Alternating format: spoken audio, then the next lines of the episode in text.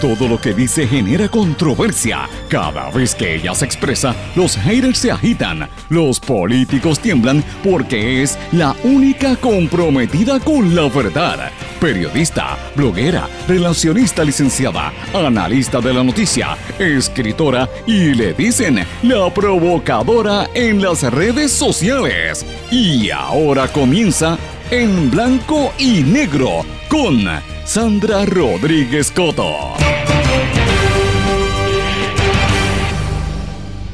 En exclusiva presentamos audios del doctor Víctor Ramos y de cómo se reparten el dinero del COVID-19. Sigue la jauja con los fondos de la pandemia. Bienvenidos a su programa en blanco y negro con Sandra para hoy martes 31 de agosto de 2021. Les saluda Sandra Rodríguez Coto. Presentamos una serie de audios en voz del propio presidente del Colegio de Médicos Cirujanos, el doctor Víctor Ramos, de cómo él planchó que le asignaran un estipendio de fondos para el manejo de la pandemia. Cobra como presidente de los médicos y cobra como director médico en la pandemia. Audios corrobora lo que denunciamos la semana pasada y ayer sobre el dinero que perdió o dejó de ganar voces con la vacunación.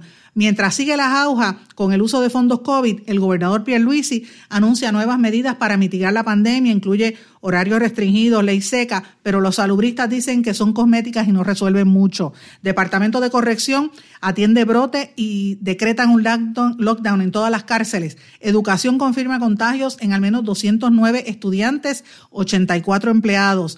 Gobernador y secretario Carlos Mellado adelantan que enmendarán los protocolos de prevención en las escuelas.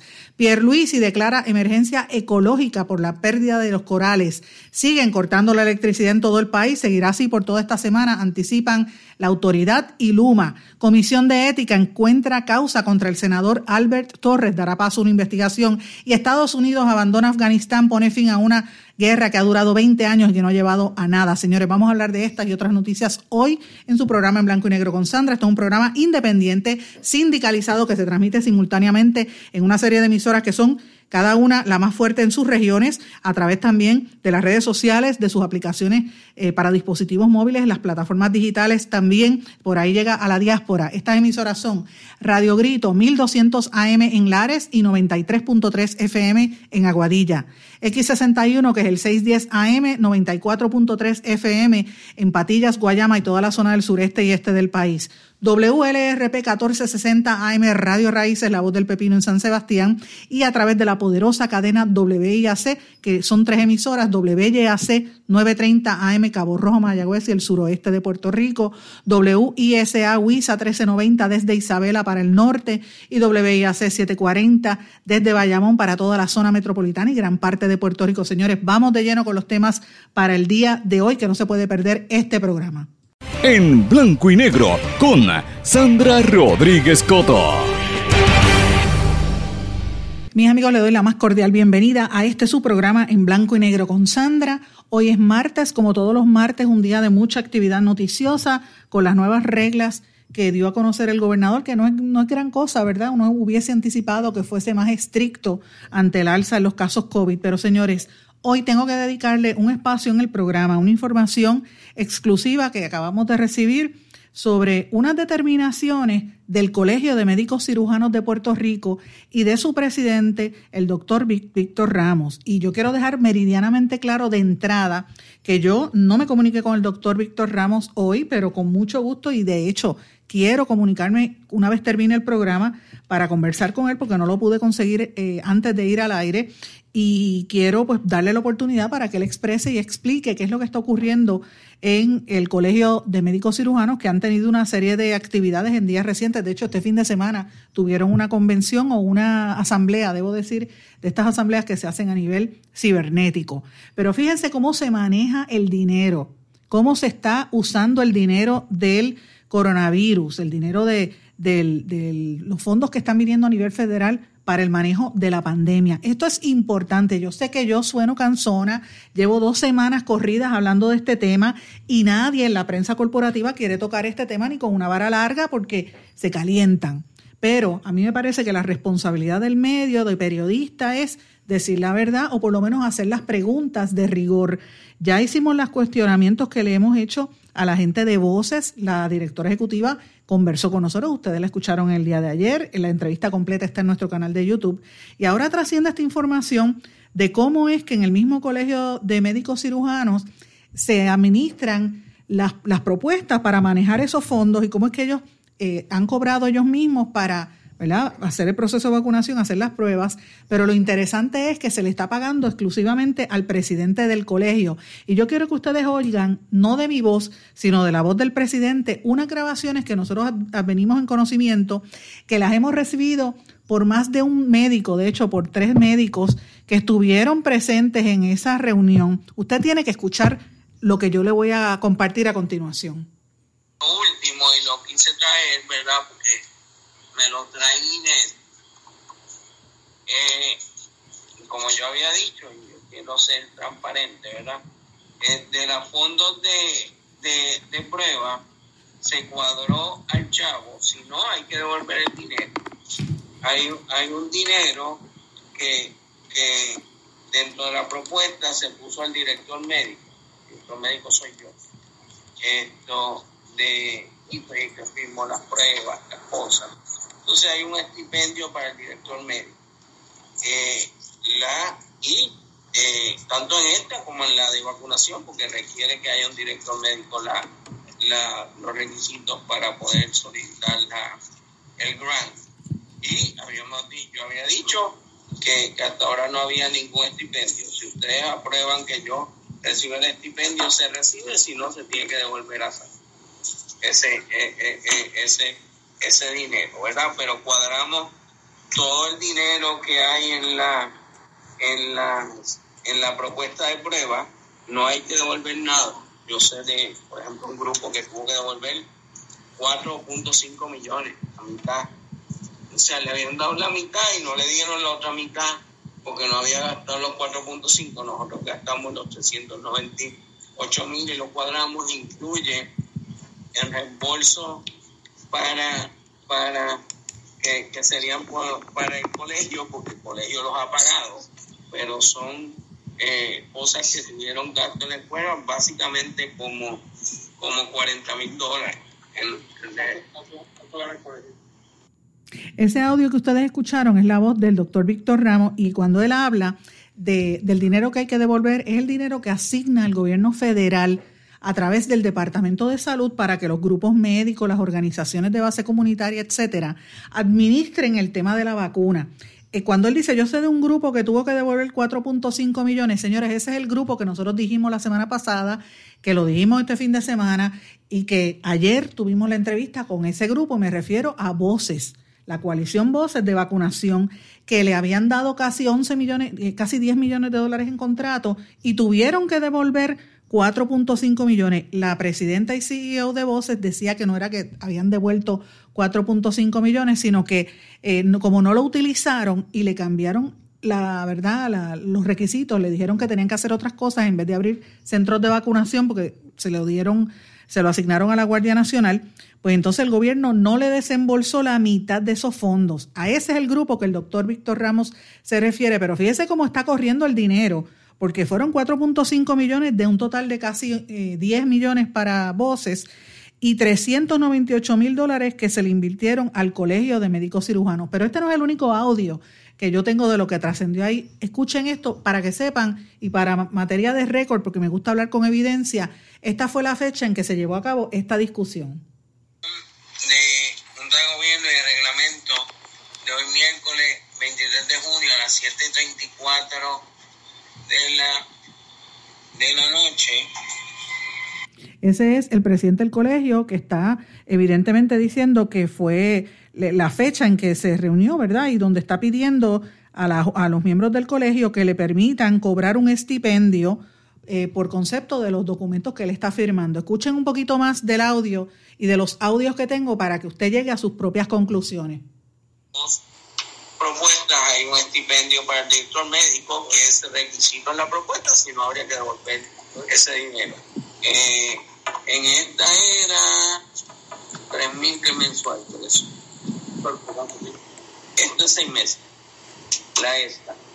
Esto, así que lo, si no, pues habría que devolverlo, pero esto porque son las partidas están en la propuesta se ponen específicos así que ya me dicen Cardona iba a decir algo que se hizo Cardona que las propuestas de tanto la de pruebas como la de la de vacunación tiene, tiene un estipendio para el director médico. Le estoy explicando que si no se usa, eso se tiene que devolver, porque es un, al Departamento de Salud, porque es un, eh, la propuesta exige tener un director médico para hacerse y estamos en la discusión de si se debería pagar ese estipendio o no. Las propuestas no las determina ni el presidente del colegio, tampoco las determina quien maneja la propuesta. Esas propuestas se presentaron con unas condiciones al Departamento de Salud y el Departamento de Salud las aprobó con esas condiciones. Todas las propuestas que se someten al Departamento de Salud que tienen que ver con prueba médica o de vacunación, tienen que tener un director médico asignado y quien efectivamente ha estado ejerciendo las funciones de director médico en las propuestas del Colegio Médico ha sido Víctor. Hay una partida asignada dentro del presupuesto de esas partidas para el pago de los servicios del director médico. Si no se paga esa partida, hay que devolvérsela al Departamento de Salud.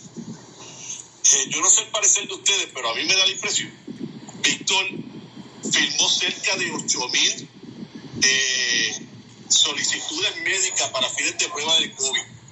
20 mil. 20 mil. pues, miren lo que tiene la propuesta, pero hemos hecho 20 mil. Ok, pues todas tú las firmaste, no solamente las firmaste, sino que asumiste la responsabilidad profesional por cada una de esas firmas. Y esa responsabilidad profesional no solamente la vas a cargar cuando termine la presidencia del colegio, vas a seguir cargando por esa responsabilidad durante todo el periodo que implique la atención que se le dio a ese paciente. Eh, las partidas que no se utilizan por la institución se restituyen al gobierno central y el gobierno central o tiene discreción para hacer unas propuestas adicionales con ese dinero o se quedan con el dinero y no hacen absolutamente nada. Eh, a mí me parece muy injusto, yo se lo digo a ustedes, que, que Víctor no cobre por el servicio cuando yo indagué sobre la, la partida que le correspondía al director médico, eh, bueno, ese que ustedes escucharon es Cardona y yo me pregunto cuál es la relación que tiene Cardona con el doctor Víctor Ramos y obviamente por lo que yo he escuchado hasta ahora es una relación que data de antes de que él fuera presidente del colegio. Eh, Víctor Ramos creo que lleva ya alrededor de 15 años o más de cerca de 15 años como presidente del colegio eh, y, hay un, ustedes recordarán muchas polémicas en torno a la presidencia de la organización, todas las luchas eh, internas que hay entre los médicos, el rol político partidista que ha tenido, ¿verdad? La, la, organización, entre otras cosas, ¿verdad? Pero fíjense qué interesante cómo es que él defiende el hecho de que el doctor reciba un salario, ¿verdad? un pago, un estipendio por utilizar su firma cuando se supone que es el colegio médico y uno pues evidentemente uno pensaría que todos los médicos lo están haciendo, pero bueno, eso es lo que él está defendiendo. Pero fíjense la conversación que hubo a continuación y, quiero que escuchen esto.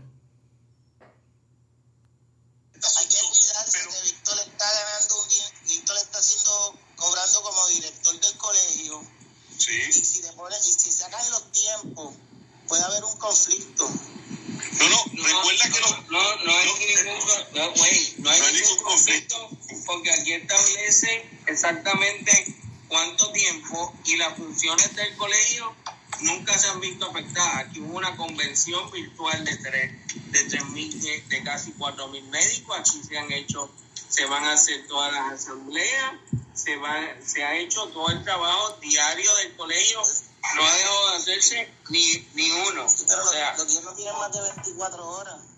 No, no, perdóname, lo que pasa es que yo, no, probablemente tú has trabajado en las propuestas federales, pero por lo menos en este caso te voy a aclarar que cada una de las cada uno de los desembolsos tiene que ir acompañado de una justificación y de una factura por el tiempo invertido dentro de la propuesta federal. ¿Está bien? O sea, que cada una de esas órdenes médicas no solamente están firmadas por Víctor, sino que se acreditó el tiempo que tomó cada una de esas firmas y se justificó para fines del desembolso. Y todo, y todo eso lo audita el gobierno federal. Yo no puedo someter un requerimiento para el desembolso de un dinero a menos que eso esté acreditado allí en cuanto a término. Y cuando el gobierno federal encuentra una falta, estamos todos incluidos porque todos votamos que sí o que no, ¿verdad? Un proyecto. Fíjense cómo eh, levantan ¿verdad? la sospecha y, y, el cuestionamiento y rápido Cardona sale a defender el estipendio que se le va a pagar al presidente del colegio. Escuchen esto. Pues la votación son ocho votos a favor, un, voto en contra, tres abstenidos incluyendo el mío, lo correcto, esto, así que se aprueba. Esto. Eh, ¿Usted escucharon eso? Vuelvo a repetirlo para que lo escuchen de nuevo. Pues la votación son ocho votos a favor, un, voto en contra, tres abstenidos incluyendo el mío, lo correcto, esto, así que se aprueba. No sé si eso le parece a ustedes lo que pasa en la Asamblea Legislativa de Puerto Rico, de cómo le pasan el rolo a los cuestionamientos que se hacen en torno a esta situación. Señores, de eso es que se trata. Esta es parte del problema y de la controversia que hay.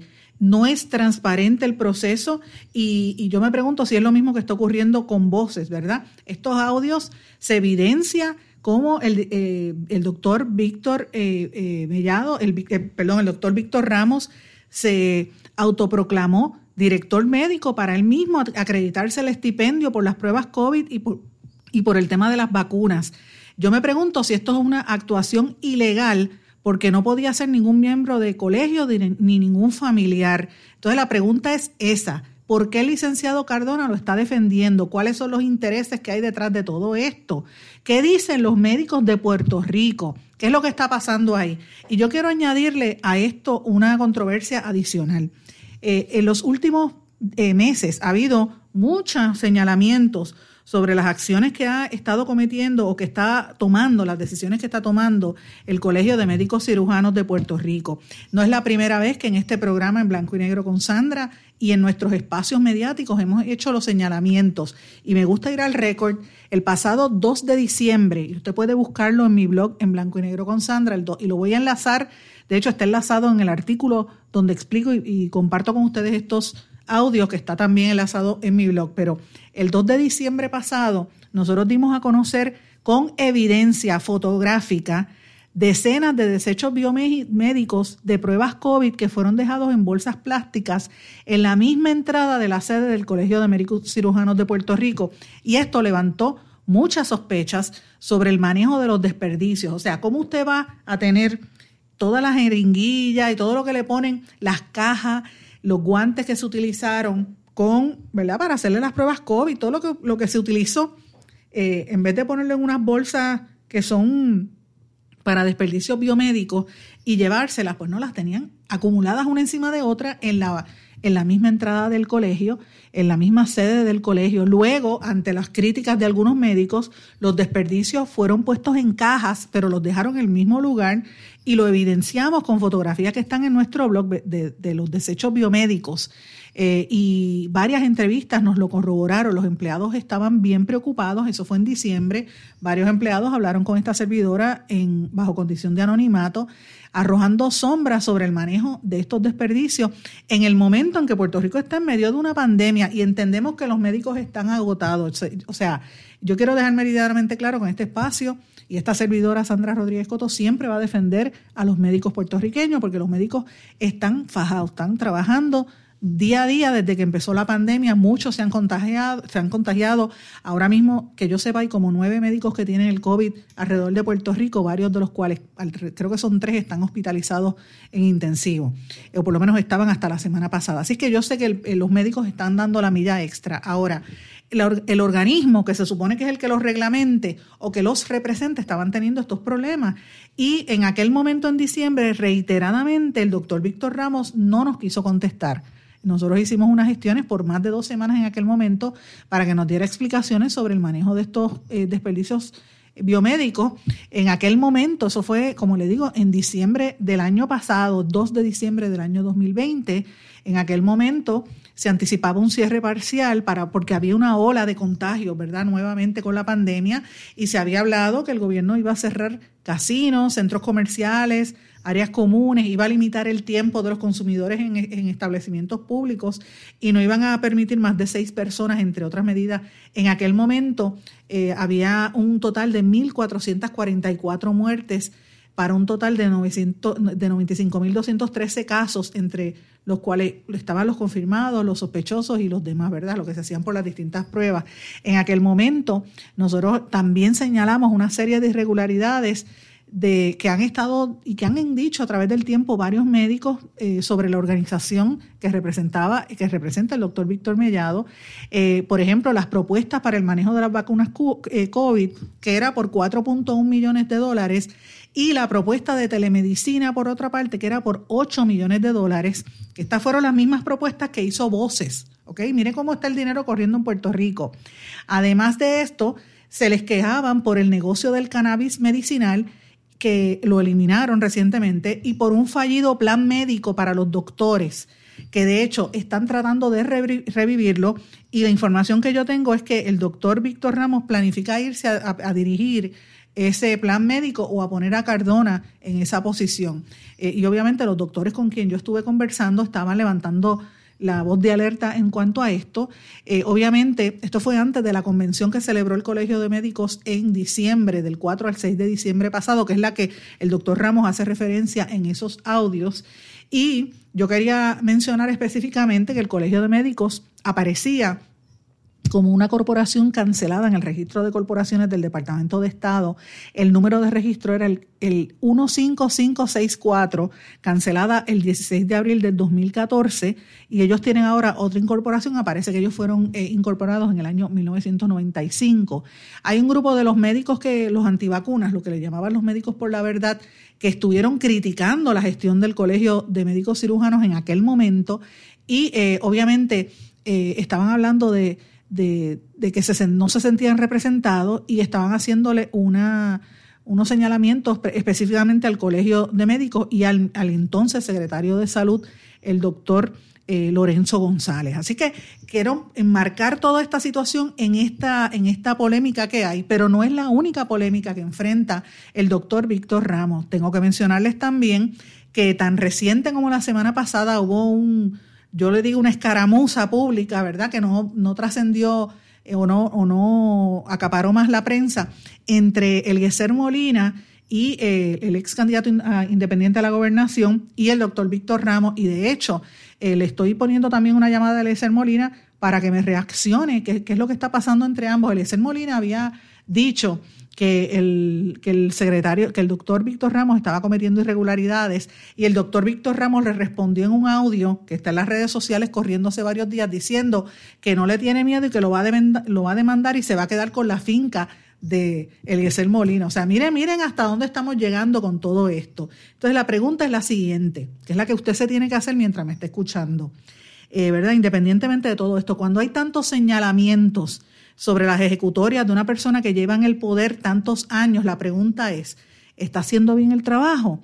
¿Se sienten bien representados los médicos o sencillamente levantaron los brazos y dicen, mira, no me voy a poner a, discutir, no me, voy a, no me voy a involucrar? Y mientras tanto, ¿qué pasa con el manejo de esos fondos? Recordemos que el doctor Víctor Ramos quería ser secretario de salud y que él hizo activamente campaña en contra del incumbente, el doctor Mellado, que ellos están encontrados hace mucho tiempo, que el gobernador Pierre Luisi tuvo que intervenir en la campaña porque el doctor Víctor Ramos tiene una relación muy directa con eh, Jennifer González, la comisionada, eh, la comisionada residente, y con el amigo Domenech, que es el director de campaña de Jennifer González, pero por su parte Mellado era íntimo del, del, del gobernador Pierluisi, y ahí Pierluisi lo, lo juntó y dijo, no quiero peleas en mi campaña, y, este, ahí fue que se, de hecho se había asignado, se había rumorado que Ramos quería la dirección del, del de, del hospital de San Juan, ¿verdad? Dirección médica de San Juan, pero francamente quedó en nada y siguió como director médico o director de, o presidente del Colegio de Médicos Cirujanos. Así que eh, lo interesante de todo esto es ese estipendio, ¿a cuánto va a ascender? Este estipendio podría ser de más de 30 mil dólares, que son buenos, señores, son buenos adicionales al salario del presidente. Yo me pregunto si el secretario de Salud, el doctor Víctor, el doctor este Carlos, eh, eh, Carlos Mellado y el resto del componente del gobierno de Puerto Rico va a sacar públicamente cuánto se están ganando todas estas organizaciones y todos los directores ejecutivos y si ese dinero se utiliza mejor en el salario o se debería utilizar en llevarle las pruebas, porque al día de hoy Hay un montón de viejitos que se están muriendo, que están llegando enfermos porque no se han vacunado, no porque no quieran, sino porque nunca llegaron hasta donde ellos. Y fíjense, hay dinero para buenos salarios, pero no hay dinero entonces para llevar la vacuna, es la pregunta. Yo con mucho gusto espero que el doctor eh, Víctor Ramos me conteste. Eh, le voy a hacer la llamada, voy a llamar también a Domenech, lo estoy diciendo públicamente porque a veces privadamente no lo logro, pero lo voy a decir públicamente. Tengo que irme a una pausa. A nuestro regreso continuamos con noticias locales e internacionales.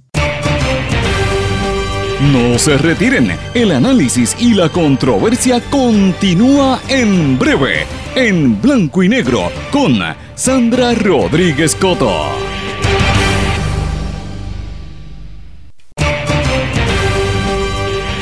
Y ya regresamos con el programa de la verdad, en blanco y negro, con Sandra Rodríguez Coto. Regresamos en blanco y negro con Sandra. Bueno, mis amigos, vamos a seguir hablando de cómo se maneja el capital en este país y cómo se está manejando esta situación de la pandemia. Todo lo que hemos estado discutiendo en las últimas, diría, las últimas 48 horas, eh, o incluso más, porque nosotros comenzamos a denunciar esto el jueves de la semana pasada.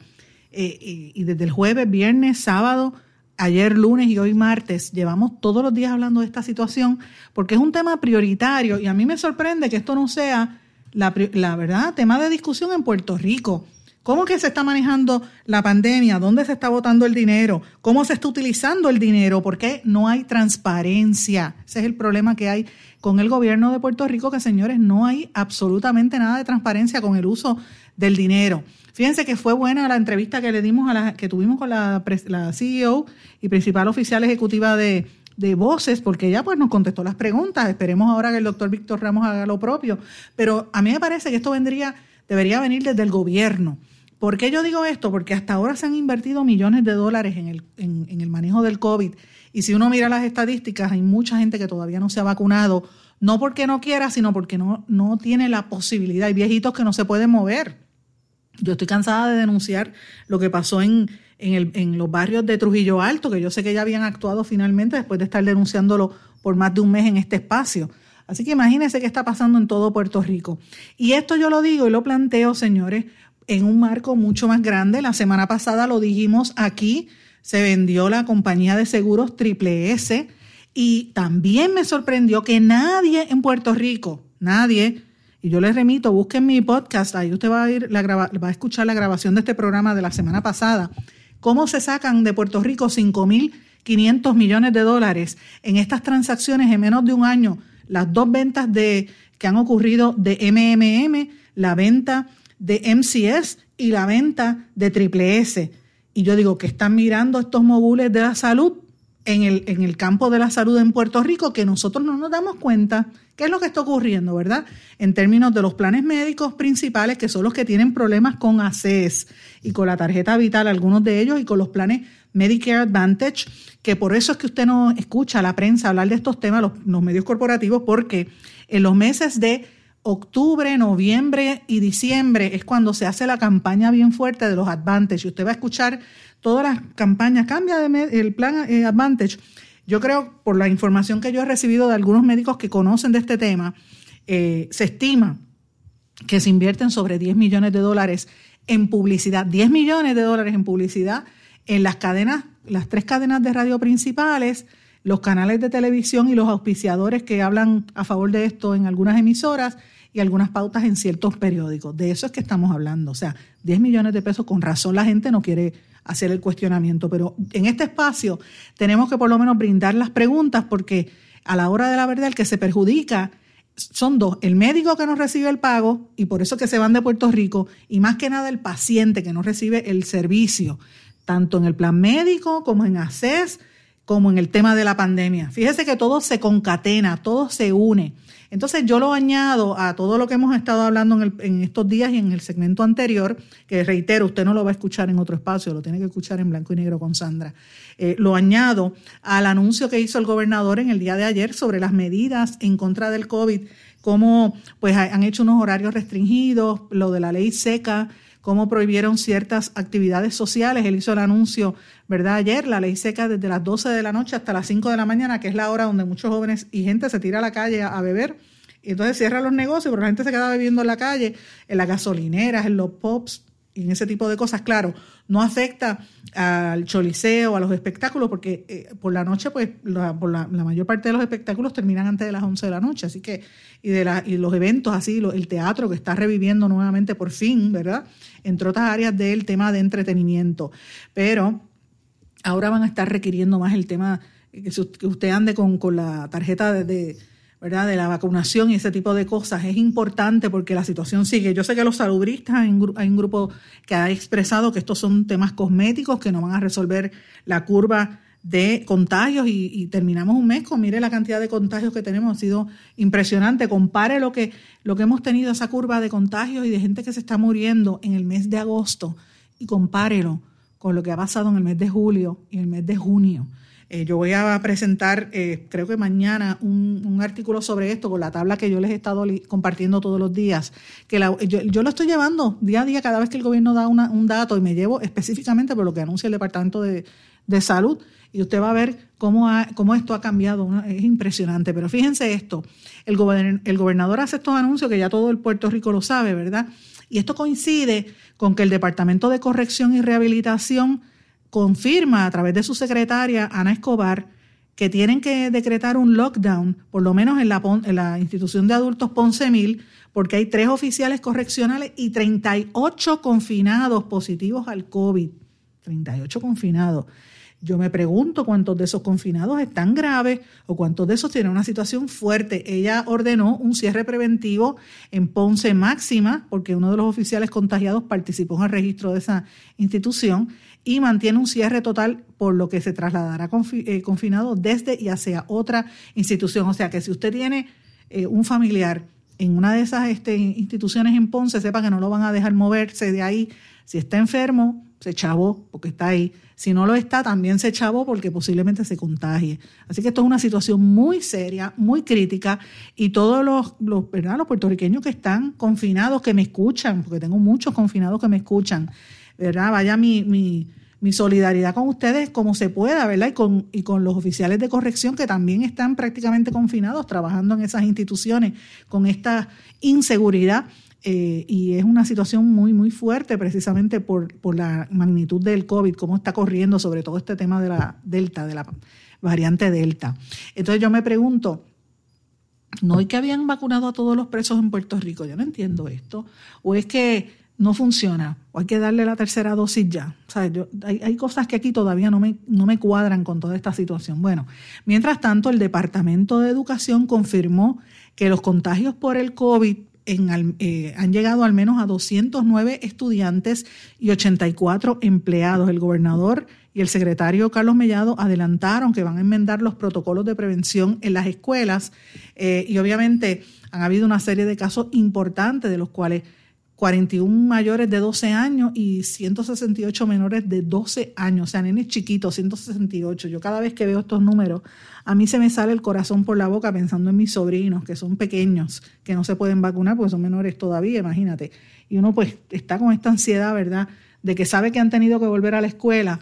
Y aunque los nenes están todo el día, pero mira, los nenes se cansan con la, con la mascarilla. Yo que he estado yendo con mi hija a la universidad, eh, acompañándola, yo, yo me quiero morir con estas mascarillas N95 de las veces que estoy afuera, porque no sé también si ustedes se han dado cuenta. Por, ejemplo, cuando yo estudié la yo estuve un año en la Universidad de Puerto Rico y en aquel momento, yo, yo empecé en el 87, en aquel momento hacía un calor brutal, pero no sé qué ha pasado del 87 para acá, el calentamiento global es una cosa, mire, el calor es, un, es horrible, es horripilante. O sea, uno suda, eh, es una cosa, es, es agobiante el calor que hay en Puerto Rico.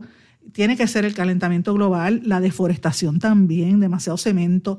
Y entonces, encima de eso, uno se tiene que poner la mascarilla y andar con el sanitizer. Uno que es adulto se desespera, imagínense los nenes chiquitos.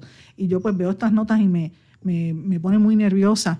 Eh, y tengo que pues reiterar lo que han dicho los líderes sindicales, los líderes del magisterio en Puerto Rico, tanto de la Asociación de Maestros como de la Federación y de otros grupos que han estado todo el tiempo criticando esta situación y muy preocupados por el alza en estos casos, así que esto es muy, muy fuerte. Pero bueno, y cambiando el tema, el gobernador Pierre Luisi decretó una emergencia ecológica por la pérdida de los corales duros. Ustedes saben que los corales son las barreras naturales que nos protegen, que se supone que reduzcan el riesgo de los daños causados por las olas y las infraestructuras y todo. Y hay una investigación que publicó la revista Nature que dice que eh, reducen, los arrecifes reducen eh, la energía de las olas en un 97% y bajan su altura en un 84%, por lo tanto son vitales, pero en Puerto Rico ha habido una pérdida dramática de los corales, primero por el huracán María, luego por los terremotos del sur y más que nada por la construcción.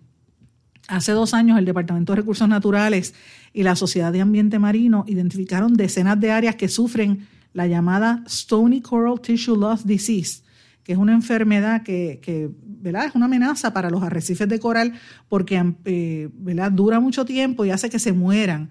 Esto, esto ¿verdad? Este, es como una bacteria que le, entra a los corales y los destruye.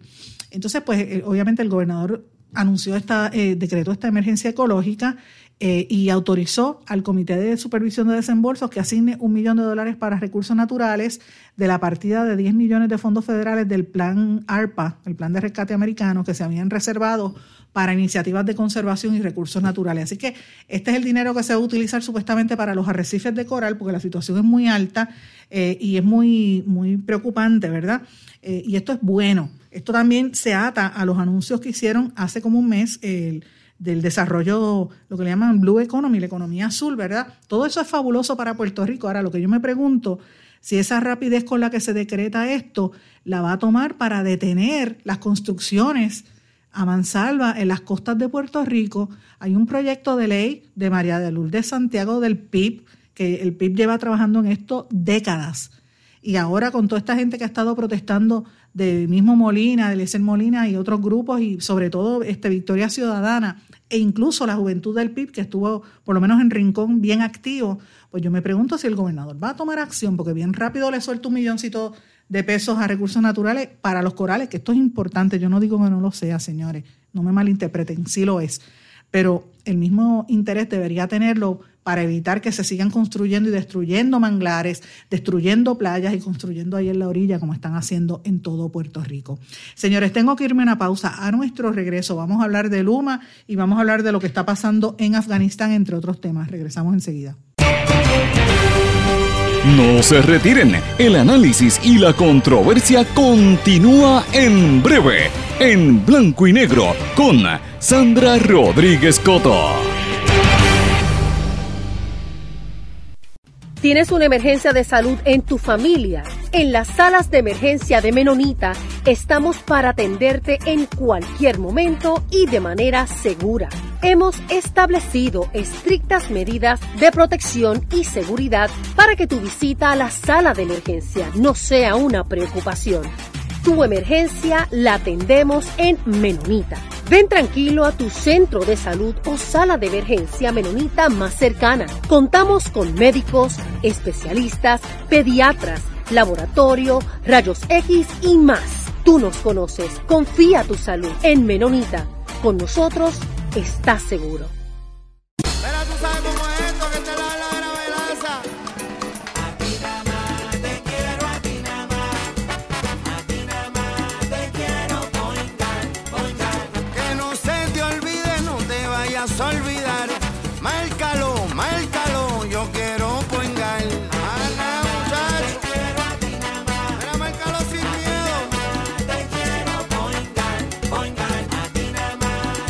Yo quiero poingar. Quites el dolor de cabeza con sus obligaciones de contabilidad con los servicios que presta Villalba y Villalba Company. Directo, personal y con sensibilidad humana. Lo que se busca en un verdadero asesor de contabilidad para todo tipo de servicio de contabilidad, pago de IBU, pago de nómina, informes trimestrales y anuales y otros. Ofrecen servicio directo personalizado. Villalba y Villalba Company. Para orientaciones, su teléfono el 939-336-5774. 939 336 5774 Y ya regresamos con el programa de la verdad en blanco y negro con Sandra Rodríguez Coto.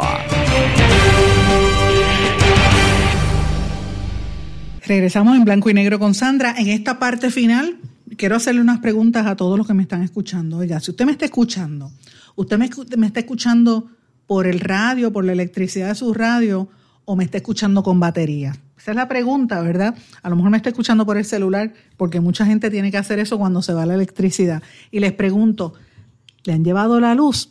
¿Cuántas horas lleva sin el servicio eléctrico? Señores, la Autoridad de Energía Eléctrica prevé limitación en generación de energía por los próximos días, posiblemente esta semana, y Luma comenzó a reportar apagones en varios pueblos, señores. Estos apagones que comenzaron desde el fin de semana, pero ayer formalmente tuvieron que anunciarlos, afecta también la Internet, sobre todo de Liberty, que depende de la electricidad, pero también otras, es claro, y otras, ¿verdad? Otras de las compañías, pero particularmente Liberty. Eh, así que si se va la electricidad, usted sabe que va a tener problemas con el, sistema de Internet, la, red eléctrica está muy frágil y ellos dicen que la demanda está muy fuerte. Por lo general, en horas de la tarde hay mayor demanda de la, de, la electricidad en las horas pico y entonces dice que la central Costa Sur el día, ustedes recordarán que la unidad 6 salió de, de, no, o sea, no pudo seguir operando el pasado 20 de agosto por una falla mecánica. Eh, y esa unidad genera 410 eh, megabytes, megavatios, ¿verdad? Y está ahora mismo en reparación. La unidad 1 en Central Aguirre también tuvo una falla eléctrica el pasado domingo, o sea que estamos teniendo problemas municipios como en la zona metropolitana como San Juan, Guaynabo, Bayamón, partes de Cataño. Los amigos de Mayagüez, Hormigueros, Allí en San Sebastián sé que ha habido muchas fluctuaciones del servicio eléctrico, eh, la situación está fuerte. En Caguas también, toda esa región de Caguas. En Guayama, en el área sur también. Y en el norte, en Aguadilla, también estuvieron sin el servicio eléctrico. Si usted no ha tenido el sistema eléctrico o, le ha, o ha estado Este, intermitente, déjeme saber, escríbame a través de las redes sociales, me escribe en Facebook, en Twitter en LinkedIn, en Instagram, en cualquiera de las redes sociales. Si usted me busca en Facebook, me busca por Sandra Rodríguez Coto, ¿verdad? Si me busca en Twitter, el handle es el mismo de, Instagram, SRC, como mis iniciales, Sandra Rodríguez Coto, SRC Sandra. Usted me busca por ahí y me deja mensajes. Si usted quiere, me puede también enviar un correo electrónico a en blanco y negro con Sandra arroba gmail.com porque hubo sectores completos, por lo menos, mire, en el área metropolitana le dije Guaynabo, San Juan, partes de Río Piedras, Bayamón, parte de Cataño, Carolina. Arecibo me dicen que lleva prácticamente medio día han tenido electricidad en el día de ayer, pero estuvieron en sectores de Arecibo desde el sábado sin electricidad. En, en Carolina le dije que, que, no había luz acá en el área metropolitana. En Guánica, bendito, la gente de Guánica yo la tengo pegada al corazón porque desde los terremotos para acá no paran. Eh, y en otras áreas adjuntas eh, Utuado, Quebradillas, Lares, Yauco, eh, Trujillo Alto acá en el área metropolitana también. Fíjense toda la generación, todos los pueblos donde están eh, teniendo problemas eléctricos muy fuertes. Señores, un panel de ciudadanos de la Comisión de Ética del Senado encontró causa, ¿verdad? Hablando de otro tema, contra el senador del Partido Popular Democrático, Albert Torres. Ya todo el mundo lo sabe, pero miren esto, esta gente no aprende, acaban de llegar al poder y miren cómo está eh, José Luis Dalmau finalmente hizo algo y lo removió de la presidencia y de las comisiones que tenía, lo removió en la tarde de ayer y están evaluando porque aparentemente tenía un patrón de hostigamiento y de, y de agresiones verbales a los empleados y le estaba exigiendo fondos. Así que veremos a ver eh, qué es lo que va a pasar con los populares, que los populares no arrancan. El Partido Popular, la que se ha pegado tantos tiros en el pie, eh, y yo creo que está abocado a desaparecer como institución no hay nadie del Partido Popular, ninguno de verdad, que pueda uno sentirse como que están haciendo algo eh, contundente por el país. El liderato deja mucho que desear en todos los renglones. Dalmau no dice nada y mire lo que ha pasado. Todavía no dice nada de su cuñada, que está en la jueza, que estuvo en el caso de, de Andrea Ruiz Costa, imagínese.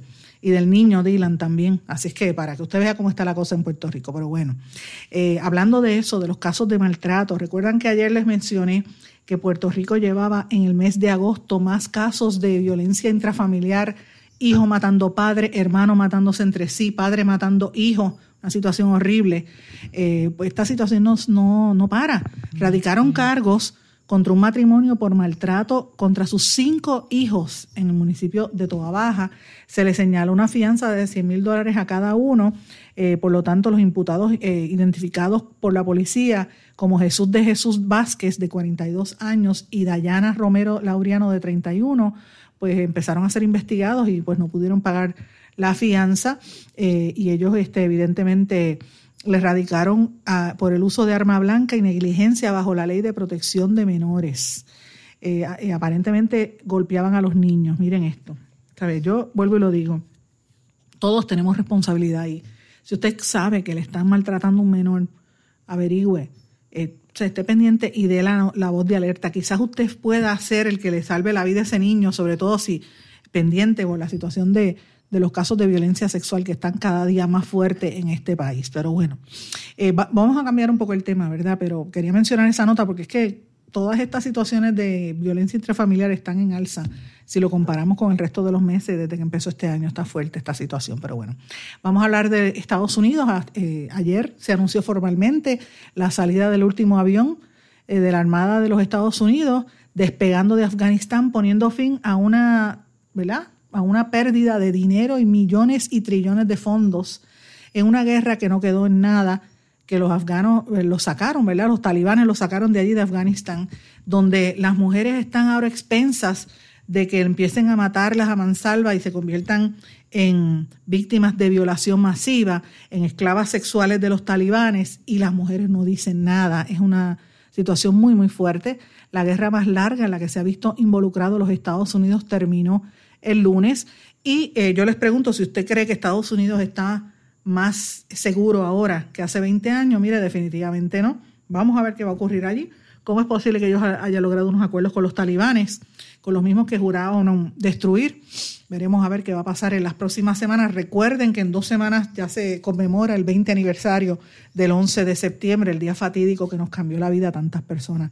Eh, una situación cada día más fuerte y como a mí me preocupa mucho el tema de los, de los refugiados y de, las implicaciones que todas estas movidas pueda tener en nuestra región. Señores, eh, en México ha habido una serie de protestas, eh, sobre todo en el área del Palacio Nacional, que, que de hecho el presidente presentó un libro, el segundo libro que escribió, y dijo que la gente no se iba a aburrir y que no va a bostezar un libro que él escribió. Eh, pero mientras él hace eso, eh, la, la, voz de cientos de familiares de las personas que están desaparecidas en el país, más de 90 mil desaparecidos, prácticamente se le vincula a ¿verdad? ser víctimas del esquema de narcotráfico, de los secuestros, ¿verdad? Ellos están pidiéndole al gobierno que actúe, que empiecen a investigar eh, colectivos de todo el país se reunieron en las afueras del Palacio Nacional para conmemorar el Día Internacional de las Víctimas de las Desapariciones Forzadas. Señores, en Puerto Rico esas desapariciones ya no están existiendo, ¿verdad? Siempre se ha hablado que en, la época de los 50 y un poco en los 70 y 80 en contra de los independentistas eso ocurría, pero cuando uno mira lo que pasa en América Latina, eh, pues uno tiene que repensarlo, ¿verdad? Pasa en otras partes del mundo, pero América Latina, por desgracia, son muchos y 90 mil personas es una cantidad atroz. Yo imagino los familiares, el dolor que deben sentir en cuanto a esto. En Argentina y en Chile reviven una disputa por los límites marítimos que ustedes recordarán estuvo a punto de desembocar en una guerra hace un tiempo. Los gobiernos de Argentina y Chile están en esa disputa o la plataforma continental que divide ambos países y que iba a provocar una guerra en los años 70 y que posteriormente en los 90 y más recientemente hace como, yo creo que como un año volvió a, levantarse todo ese, ese, ese conflicto, ¿verdad?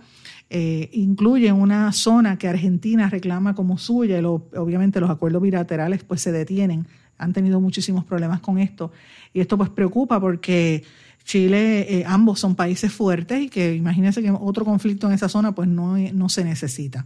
Señores, antes de terminar, quiero traerles un tema que a mí me llamó la atención. Si usted es mamá, abuela, tía, abuelo, papá, pero particularmente a nosotras las mamás nos toca un tema bien cerca. Yo no sé si ustedes se han dado cuenta que todos los nenes y los niños y los adolescentes están pegados a los teléfonos celulares y a los dispositivos desde antes de la pandemia. Y es como una cosa que es, es como si fuera, bueno, es adictivo, ya se ha comprobado pero es algo como si fuera una extensión, un apéndice de su cuerpo. Están pegados ahí en el juego, en los juegos, en los juegos, sobre todo los videojuegos. A mí me preocupa mucho con los videojuegos porque los videojuegos, muchos de estos son violentos. y pues tiran a la gente que el, juego es la competencia quién, a ver quién mata más personas, ¿verdad? Y niños, ver eso desde pequeño, pues, aunque tienen un, un, este, un, ¿verdad? un advice, ¿verdad? Que no se tiren eh, y que no se, no se presenten eso hacia los niños menores de cierta edad, la realidad es que niños están en esos juegos terribles, pero bueno. Eh, fíjense lo que ha hecho el gobierno de China, país comunista, que yo estoy en contra de eso, pero mire qué cosa más interesante. Eh, limitaron el tiempo que pueden pasar los menores de edad en los videojuegos a solamente tres horas a la semana. O sea, una hora por día, solo los viernes, sábado, domingo y días feriados. Ese es el tiempo en que los menores de 18 años podrán usar videojuegos en China, según las nuevas reglas anunciadas por el gobierno de esa nación asiática para combatir lo que ellos consideran opio espiritual para su juventud. Oigan esto. Esto lo informó la Agencia Estatal eh, China eh, y la Administración Nacional de Prensa y Publicaciones que estableció una nueva serie de regulaciones para limitar las horas que los menores de edad pasan frente a las pantallas. Las nuevas medidas establecen que solo podrán jugar esos días que les mencioné entre las 8 y las 9 de la noche y se les da una hora extra, el mismo horario, los días feriados. Las regulaciones son parte de una serie de cambios que el gobierno chino ha impuesto en los últimos tiempos para reforzar el control sobre la sociedad y que incluyen también sectores claves de su economía como la tecnología, la educación y la propiedad. Obviamente yo no quiero entrar en el tema verdad político que es fuerte y los derechos civiles sin lugar a dudas en China, un país donde matan a la gente por relajar los opositores políticos, ¿verdad? Pero algo, algo bueno tiene ahí en el sentido de que se limita el juego. Fíjese, cuando usted, yo yo he leído un montón de entrevistas de, por ejemplo, Bill Gates y muchos de estos, eh, gente que están en la industria tecnológica, Zuckerberg y otros que están en Facebook y todos estos mogules de las compañías eh, tecnológicas, no le permiten a sus hijos tener teléfonos celulares hasta cierta edad y les limitan el uso, por ejemplo, de los iPads. Y uno se tiene que preguntar por qué. Pues, ¿qué saben ellos que nosotros no sabemos? Miren que eso es adictivo, que eso le hace daño, que eso le afecta la visión. Y a mí, yo les confieso, como madre, se me hace bien difícil con mi hija de, a veces desconectarla. Y tengo que regañarla y pelearle, mira, apaga el, el teléfono y apaga tu iPad, porque se conectan. Eh, y yo me imagino que ustedes están en eso. Así que, nada, lo planteo para que ustedes lo analicen eh, ¿Qué ustedes creen de esto? Déjenme saber, me escribe a través de las redes sociales, como les dije, todas las redes sociales, o me puede escribir a través del correo electrónico en blanco y negro con Sandra. Me tengo que despedir, no tengo tiempo para más, pero les deseo que todos pasen muy buenas tardes y será hasta mañana. ¿Se quedó con ganas de más? Busque a Sandra Rodríguez Coto en las redes sociales o acceda a en blanco y negro.blogspot.com porque a la hora de decir la verdad solo hay una persona en la cual se puede confiar. Sandra Rodríguez Coto en blanco y negro.